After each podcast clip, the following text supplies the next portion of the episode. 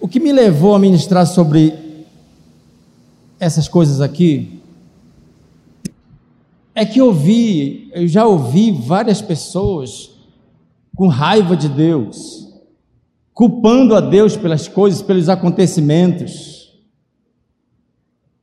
Teve um que até chegou ao extremo de perguntar assim: ah, porque, porque uns tempos atrás morreu uma pastora lá no, aliás, um pastor lá no São José, e chegou comigo assim, preocupado, ele falou assim, e, e pastor morre? Aí eu falei, não, pastor não tem nem fome. Que doideira, né, cara? Então culpam a Deus, está culpando a Deus, e por, se é crente, se serve a Deus há tanto tempo, por que, por que, que acontecem essas coisas?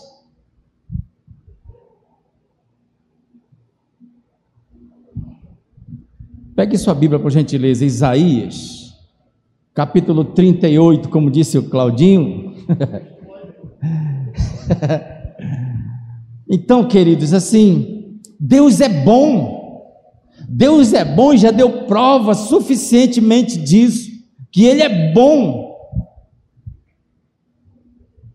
Deus é bom. Teve uns dias atrás aí que alguém que falava assim: se Deus quiser, Ele é Deus, se não fizer, Deus é Deus, querido, Deus é bom. Isaías 38, versículo 1 diz assim: Por esse tempo o rei Ezequias ficou doente e quase morreu. O profeta Isaías, filho de Amós, foi visitá-lo e disse: o Senhor Deus diz assim: ponha as suas coisas em ordem, porque você não vai sarar. Apronte-se para morrer. Então Ezequias virou o rosto para a parede e orou assim: Ó oh Senhor, lembra que eu tenho te servido com fidelidade e com todo o coração e sempre fiz aquilo que querias que eu fizesse. E chorou amargamente. Aí Deus mandou que Isaías voltasse a falar com Ezequias e lhe dissesse: Eu, o Senhor, o Deus do seu antepassado Davi, escutei a sua oração e vi as suas lágrimas Vou deixar que você viva mais 15 anos. Livrarei você e esta cidade de Jerusalém do rei da Síria e defenderei esta cidade. Sabe, queridos, esse era um crente. Ezequias foi considerado um dos maiores reis de Judá, porque ele confiava em Deus, ele era submisso a Deus, ele vivia na dependência de Deus, guardava os mandamentos, exortava o povo a deixar a idolatria, a desviar-se do pecado, a, a se achegar mais e mais a Deus. Ezequias combatia essas coisas, combatia a idolatria, e a Bíblia fala que ele era reto aos olhos de Deus. Mesmo assim, servindo a Deus há tanto tempo, estando debaixo da cobertura de Deus, vivendo na dependência de Deus, mesmo assim, ainda novo foi acometido por esse grande mal. E foi aí que Deus mandou o recado para ele: arruma a tua casa, Ezequias, porque você vai morrer. Queridos, hoje é dia de nós arrumarmos nossas casas. E nem estou falando da, da casa do lar, estou falando dessa casa.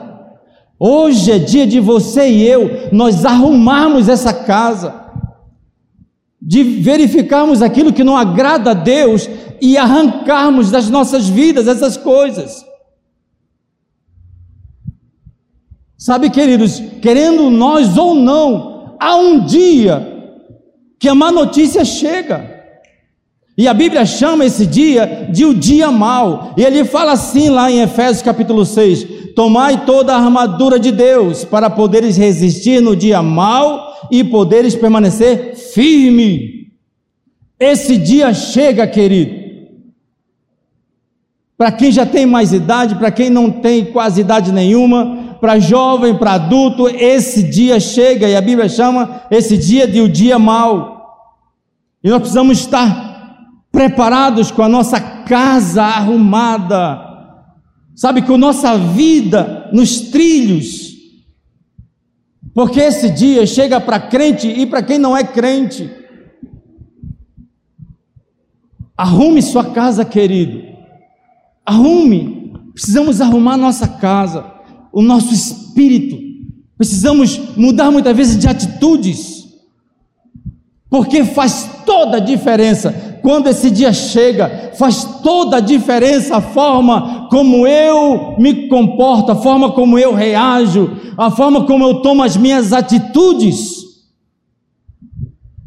Quer ver um outro exemplo, querido? Vá lá, pegue sua Bíblia, vá lá para Jó, por favor. Jó, no capítulo 1.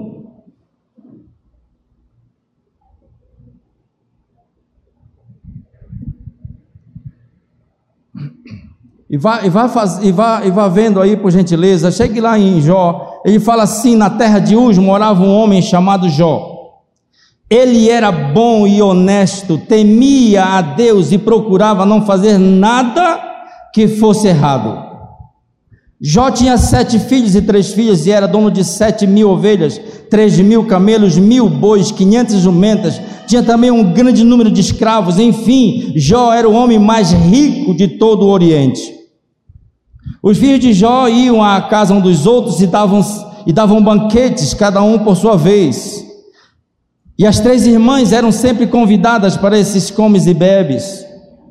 Quando terminava uma rodada de banquetes, Jó se levantava de madrugada e oferecia sacrifícios em favor de cada um dos seus filhos para purificá-los.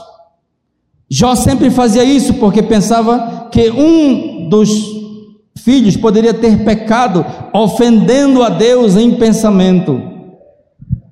Chegou o dia em que os, convid... em que os servidores celestiais vieram apresentar-se diante de Deus, o Senhor, e no meio deles veio também Satanás. E o Senhor perguntou: De onde vens? De onde, de onde você vem vindo? Satanás respondeu: Estive dando uma volta pela terra, passeando por aqui e por ali. Aí o Senhor disse: Você notou o meu servo Jó? No mundo inteiro não há ninguém tão bom e honesto como ele. Ele me teme e procura não fazer nada que seja errado. Satanás respondeu: será que não é por interesse próprio que Jó te teme? Tu não deixas que nenhum mal aconteça a ele, à sua família e a tudo que ele tem. Abençoas tudo que Jó faz. E no país inteiro ele é o homem que tem mais cabeça de gado. Mas se tirares tudo que é dele, verás que ele te amaldiçoará sem nenhum respeito.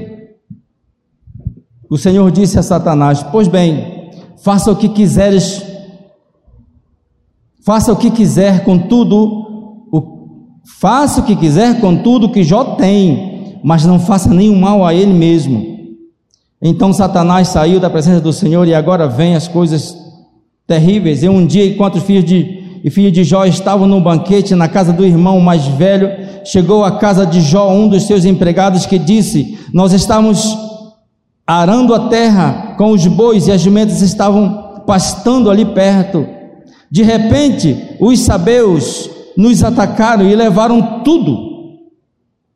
Eles mataram a espada os empregados e só eu consegui escapar para trazer a notícia. E enquanto ele ainda estava falando, veio outro empregado e disse: Raios caíram do céu e mataram todas as ovelhas e os pastores. Só eu consegui, consegui escapar para trazer-te a notícia. Enquanto ele ainda estava falando, chegou um terceiro e disse: três, três bandos de caldeus nos atacaram e levaram os camelos. Eles mataram a espada os empregados e só eu consegui escapar para trazer a notícia. E enquanto ele ainda estava falando, chegou mais um que disse a Jó: Os teus filhos, os seus filhos e as suas filhas estavam no meio de um banquete na casa do seu filho mais velho. De repente veio, ao de, ao, veio do deserto um vento muito forte que, sobrou, que soprou contra a casa e ela caiu em cima dos seus filhos. Todos eles morreram, só eu consegui escapar para trazer a notícia. Então Jó se levantou e, em sinal de tristeza, raspou as suas roupas, rasgou as suas roupas e rapou a cabeça. Depois ajoelhou-se, encostou o rosto no chão e adorou a Deus.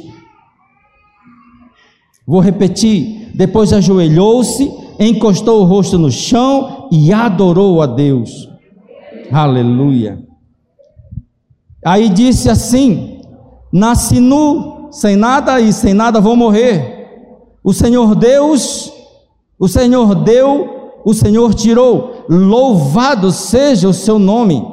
Assim, apesar de tudo que havia acontecido, Jó não pecou, nem pôs a culpa em Deus. Aleluia. Sabe, queridos, Deus é Deus, Deus é bom. Deus não é culpado de nada do que está acontecendo.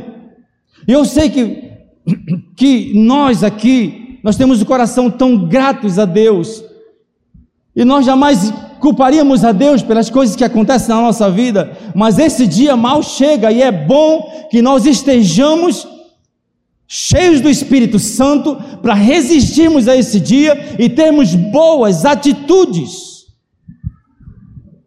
Boas atitudes, queridos. Seja um guerreiro, queridos, seja um crente de verdade. Seja um crente de verdade, de verdade. Não culpe ninguém, não culpe Deus, não culpe nada de ninguém. Me perguntaram essa semana, puxa vida, a, a pastora morreu. Pois é, cara, Deus levou ela. Vocês não oraram? Nós oramos, mas eu falar uma coisa para você, querido. Nós pertencemos a Deus. Ele nos leva a hora que Ele bem entender, porque nós somos dele. Muitas vezes, querido, nós dá muita saudade, puxa vida, é ruim, é lícito pranto, é lícito luto, tudo isso é lícito, mas Deus é o dono de todas as coisas, Deus é o dono das nossas vidas. O dia que Ele quiser, Ele pode nos levar, porque é um direito dele. Ele morreu por nós, você sabe disso. Então é um direito dele buscar os filhos a hora que ele bem quiser. Sabe, queridos, uma derrota, uma vitória, não terminou a luta, não é o fim da batalha, é só o começo.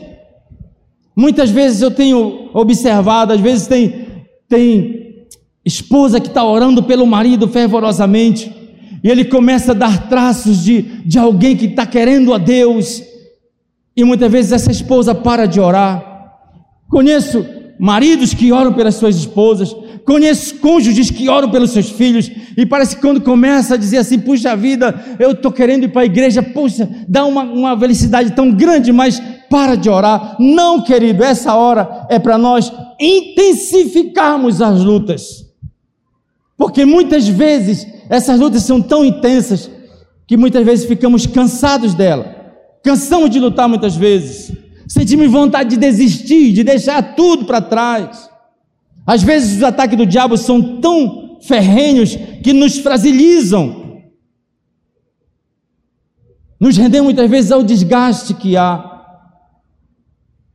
Mas sabe, queridos, nós como cristãos, nós como filhos de Deus, nós como herdeiros e co-herdeiros com Cristo, nós não podemos parar. Que, que caia o desânimo, levanta de novo e, e, e segue em frente. Tem horas, querido, que nós precisamos nos mostrar fortes, porque tem pessoas que olham para a gente, tem pessoas que se espelham em nós, e nós precisamos nos mostrar fortes para seguirmos a caminhada, querido. Não é hora de parar, não é hora de culpar a Deus, não é hora de culpar ninguém, é hora de seguir em frente com lutas, porque todo mundo tem suas lutas, mas também tem suas vitórias, suas derrotas. Não existe caminho fácil, querido. Não existe caminho fácil. Mas a nossa boa notícia é que Jesus já pagou na cruz, você sabe disso.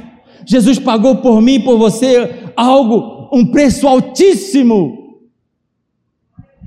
E muitas vezes, querido, nós não conseguimos. Ninguém consegue caminhar. Grude no seu discipulador, grude na sua discipuladora e fala assim: vem cá. E se eles não quiserem ir, chama o pastor Eloy.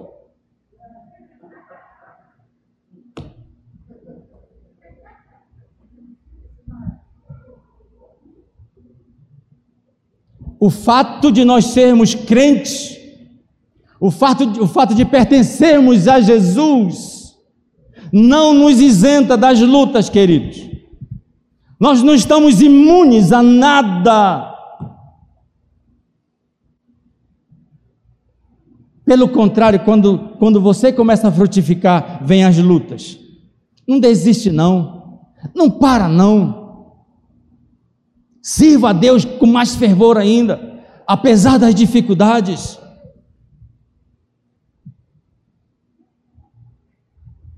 O rei Ezequias, ele era reto diante de Deus, mas ele foi acometido, como diz a palavra, por aquele grande mal que o levou à morte. Jó era um homem justo diante de Deus, mas também sofreu coisas terríveis. Mas sabe, queridos, as atitudes desses homens é que me chamam muita atenção. Uma atitude correta, uma atitude de guerreiro. A Bíblia fala em outro trecho que que o Ezequias chorou amargamente quando recebeu a notícia de Deus. Quantas vezes, querido, você já chorou sozinho? Quantas vezes você já virou para o lado, ou tarde da noite, ou sozinho em casa? Quanto, quantas vezes você já chorou pelos seus filhos, já chorou pelo marido, já chorou pela esposa? E essas lágrimas ninguém viram, mas só Deus que viu essas lágrimas. Só Deus viu, querido. Quantas noites em claro você já passou e eu já passei com problemas terríveis, difíceis. O fato de ser crente não quer dizer que estamos imunes a, essas, a esses ataques. A realidade, queridos, é que nós não podemos nos desviar dessas coisas. Elas chegam, mas as minhas atitudes é que vão dizer quem realmente eu sou e quem Deus é na minha vida. Muitas vezes, queridos, as tribulações da vida chegam, muitas vezes é a, é a condição financeira que não está boa, e muitas vezes está impossibilidade de pagar as, as contas. O desemprego chega, a violência, os assaltos. Muitas vezes são filhos que, estão, que dão muitos problemas, casamento que não anda bem, são inimizade, queridos, a lista é longa, se nós formos começar a lembrar das coisas que nos afligem no nosso dia a dia. E você deve estar perguntando assim: puxa vida, então qual é a diferença de servir a Deus ou não servir a Deus, de ser crente ou não ser crente? Qual é a diferença se, se tudo vem para todos? Há uma diferença colossal nisso aí. Aquele que serve a Deus não passa a luta sozinho. Aquele que serve a Deus tem um Deus do seu lado, que luta do seu lado. Aquele que não tem a Deus passa suas angústias sozinho, se sente só, sem ter para quem recorrer. Aquele que que serve a Deus tem a esperança de um dia viver eternamente com Deus onde não haverá lágrimas, onde não haverá choro, onde não haverá nada disso. Oh, queridos, em nome de Jesus tem uma diferença muito grande. Quem não teme a Deus sofre sozinho, tem suas angústias sozinho, sua solidão, a sua solidão sozinho. É uma solidão terrível.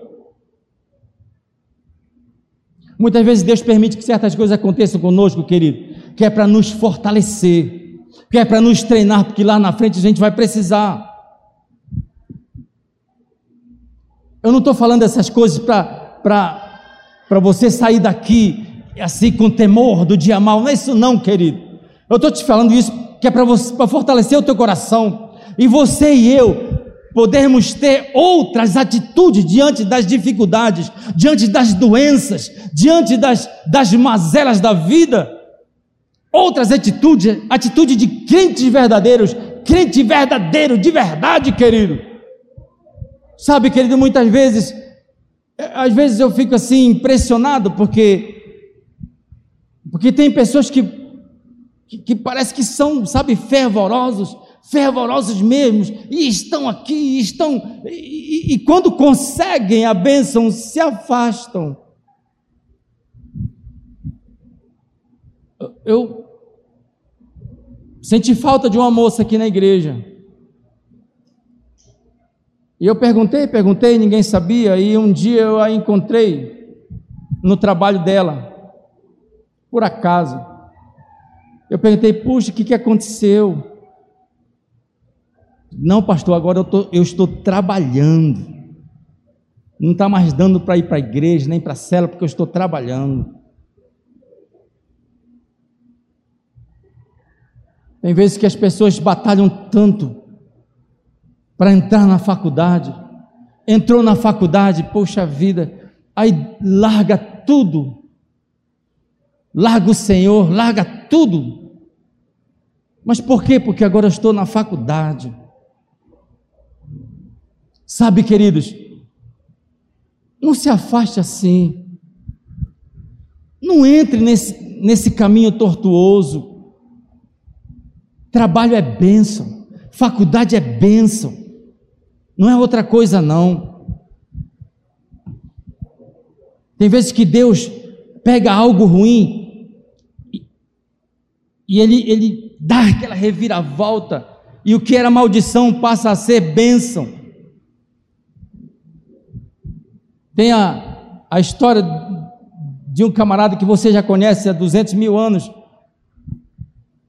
Tem a, a história do José, chamam de José do Egito. Você conhece que ele, ele foi vendido pelos seus irmãos, revendidos para Potifar e depois caluniaram ele, ele foi para o calabouço. E passou lá um tempão preso, mas ele nunca deixou de servir a Deus, nunca deixou de ser reto aos olhos de Deus e Deus o exaltou. Eu estava contando hoje de manhã que eu não gosto muito de falar dessas coisas.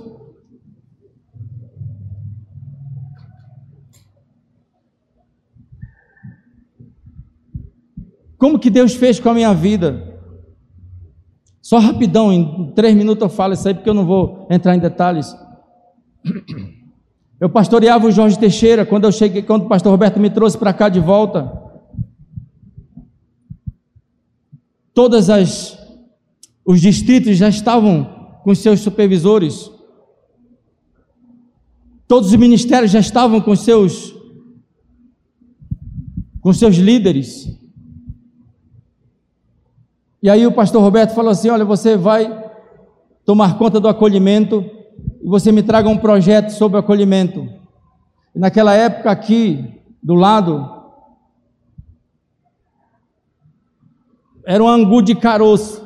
Tinha carro que estacionava de frente, outros de ré, outros de lado, e era uma loucura. Quando o pessoal queria sair, era, era terrível.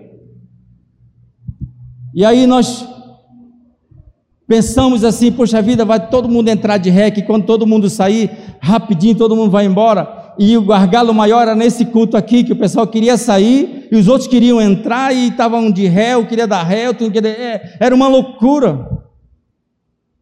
Aí pensamos assim: todo mundo vai entrar de ré agora. E teve os irmãos, que eu não vou falar porque está sendo gravado, era daqui mesmo, viu, Claudinho? Era os irmãos daqui mesmo.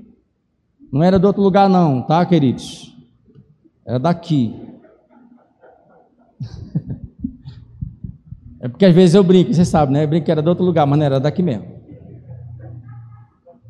Tinha uns que quase passavam com o carro por cima da gente, que não queriam obedecer.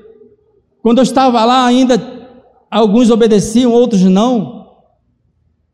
E, e sabe que tinha gente que chegava assim, ah, não, não, pega a chave, pá, jogava para a gente, pega a chave, e a gente ia lá com todo carinho, estacionava o carro. Teve uns irmãos, não foi só um não. Teve um que falou assim, eu não sei porque esse esse M, dá para perceber, né? Esse desse pastor faz essas coisas aqui só para atrapalhar.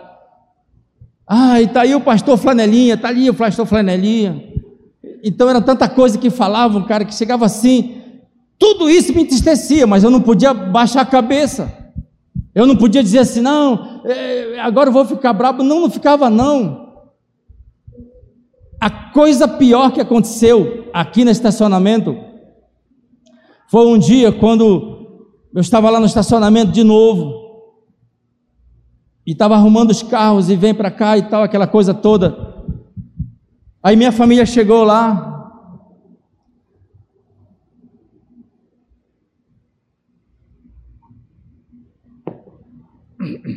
Isso me emociona porque foi muito forte. Aí eles falaram assim: O senhor é a vergonha da nossa família. Por que, que sou vergonha da nossa família? Porque todos os pastores estão com suas esposas lá assistindo o culto. Só você que está aqui. Eu falei assim: Poxa Deus, se o senhor quiser que eu continue, eu continuo. Mas se o senhor quiser me tirar, eu aceito. Foi quando que houve uma reviravolta aqui, tudo, eu não quero entrar em detalhe, tudo, e, e o pastor me tirou dali, e ele falou assim: a partir de hoje você vai administrar as, os núcleos dessa cidade, então você vai ser o administrador geral das igrejas da paz de Manaus. Eu estou falando isso para você, querido, porque os planos de Deus eles não mudam. Muitas vezes passamos pelas provas e pensamos, puxa vida, por que Deus fez isso comigo? Por que, por que Deus está me deixando lá? Não, queridos, provas se passam todos os dias. O dia mal é um dia só, e muitas vezes é um período de tempo.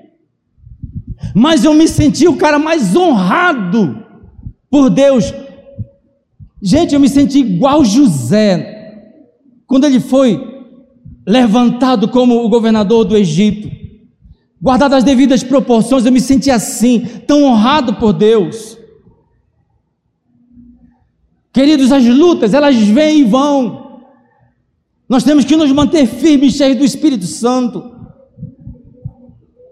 Então Deus muitas vezes permite que coisas aconteçam conosco, que é, muitas vezes para nos provar, muitas vezes é para nos preparar para algo muito maior lá na frente. Precisamos ser mais do que vencedores, querido. Se você for olhar em Apocalipse, a, quando Deus começa a escrever as sete igrejas, no final ele sempre fala assim ao vencedor. Tem uma que ele fala assim ao vencedor lhe darei a coroa da vida, ao, não outra, ao vencedor, colocarei sentado junto comigo, ao vencedor, jamais vou riscar o seu nome do livro da vida, sempre ao vencedor, querido, não pare no meio do caminho, não pare agora, não, não desista agora, não esmoreça agora, é ao vencedor, é só quem chega no final, quem para no meio, não alcança a vitória, Oh, queridos, em nome de Jesus, que essas palavras possam alcançar o seu coração, porque eu sei que muitas pessoas desta igreja, muitas é, é, é, foram acometidas por esse mal, muitas ficaram boas, muitas passaram pelo vale da sombra da morte, foi coisa terrível, mas sabe, querido, mesmo assim, Deus é bom, não culpe Deus por nada, querido, em nome de Jesus. O rei Ezequias teve a atitude correta diante daquela má notícia. Ele chorou amargamente e derramou o seu coração a Deus. Virou para a parede e começou a chorar. Eu sei que você já chorou, querido. Eu sei que você já chorou pelos seus filhos muitas vezes, ou pelo marido, ou pela esposa. Se o meu carro falasse, ele sabia quantas vezes derramei lágrimas dentro do meu carro com problemas até aqui. Talvez se nós estivéssemos no lugar de Ezequias, era um homem reto, temia Deus, vivia debaixo da cobertura de Deus. Talvez nós, nós algumas pessoas podiam xingar Deus, colocar a culpa em Deus. Ezequias tinha o, o corpo debilitado, mas o espírito estava forte. Sabe, queridos, o nosso primeiro recurso precisa ser a oração. O nosso primeiro recurso não é blasfemar, não é reclamar, não é murmurar. O nosso primeiro recurso precisa ser a oração, como Ezequias fez. E não tem que ser aquela oração bonita, tem que ser aquela oração que vem lá de dentro, que alcança o coração de Deus, porque vem de dentro do nosso coração e alcança o dele. É assim que temos que orar, queridos. Não é de qualquer jeito, não é. Eu sei que você está me entendendo. Eu sei que o povo de casa está me entendendo.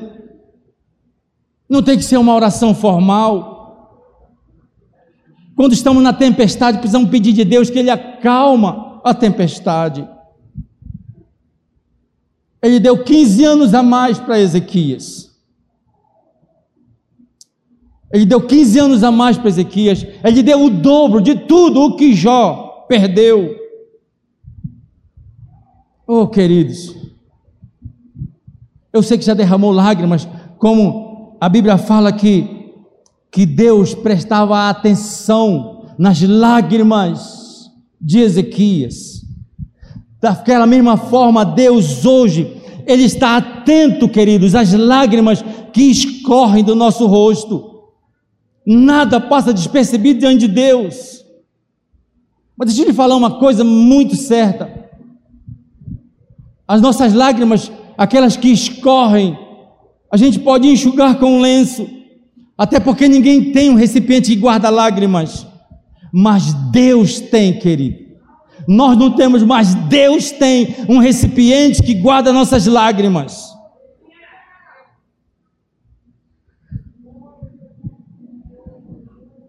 Salmo 56, versículo 8 diz assim: como estamos já com o tempo avançado e ultrapassado, só anote por gentileza aí, Salmo 50, 56, versículo 8.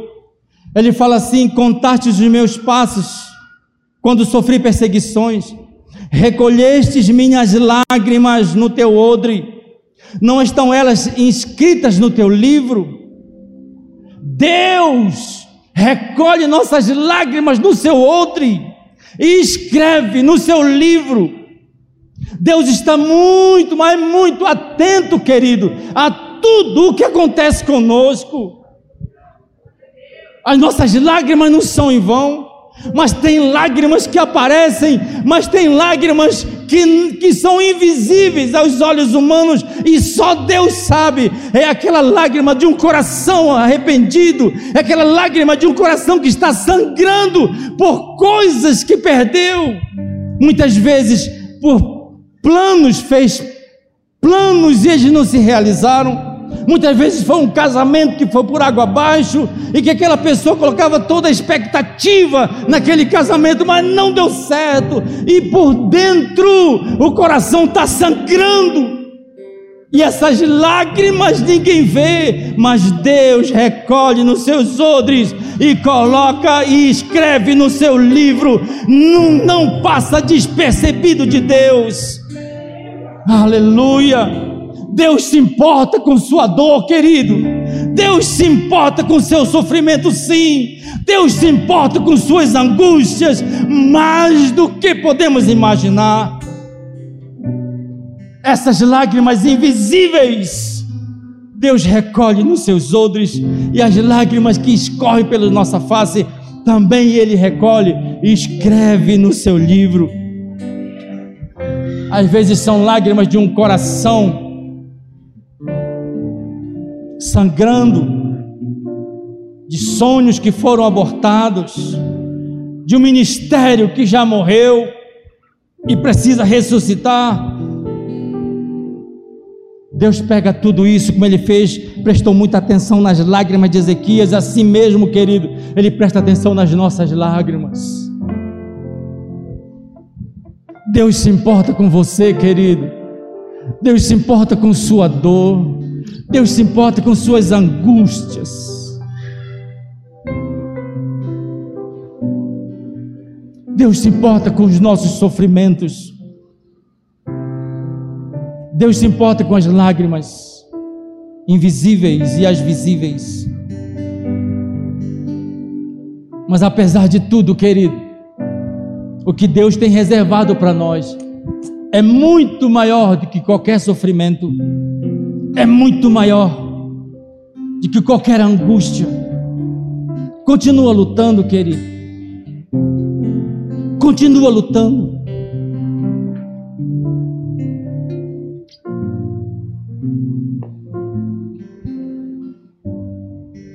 Não para agora. Não para agora. Continue lutando. Vá em frente. Não desista. Não desista de Deus. Não troque Deus por nada nesse mundo. Não vale a pena. Continua, querido.